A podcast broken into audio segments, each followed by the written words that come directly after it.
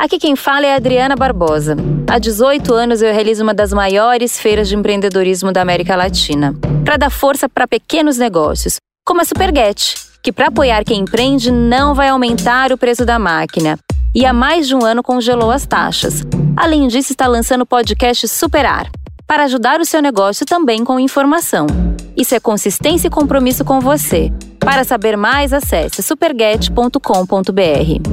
Santander. Direto da Fonte, com Sônia Rassi.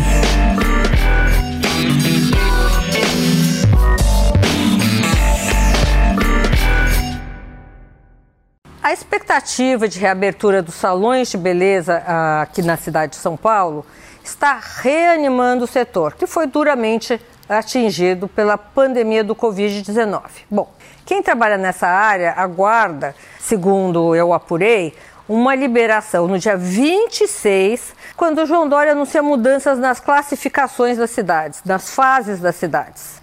Se esse desejo for concretizado, os salões estão preparados para reabrir as portas já no dia 1.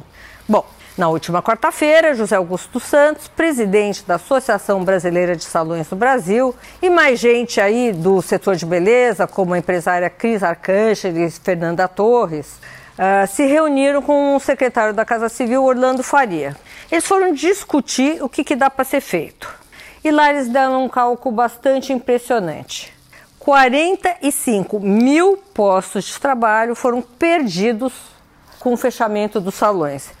Isso significa 15 mil salões fecharam definitivamente em São Paulo. É muita coisa. Sônia Raci, direto da Fonte, para a Rádio Eldorado.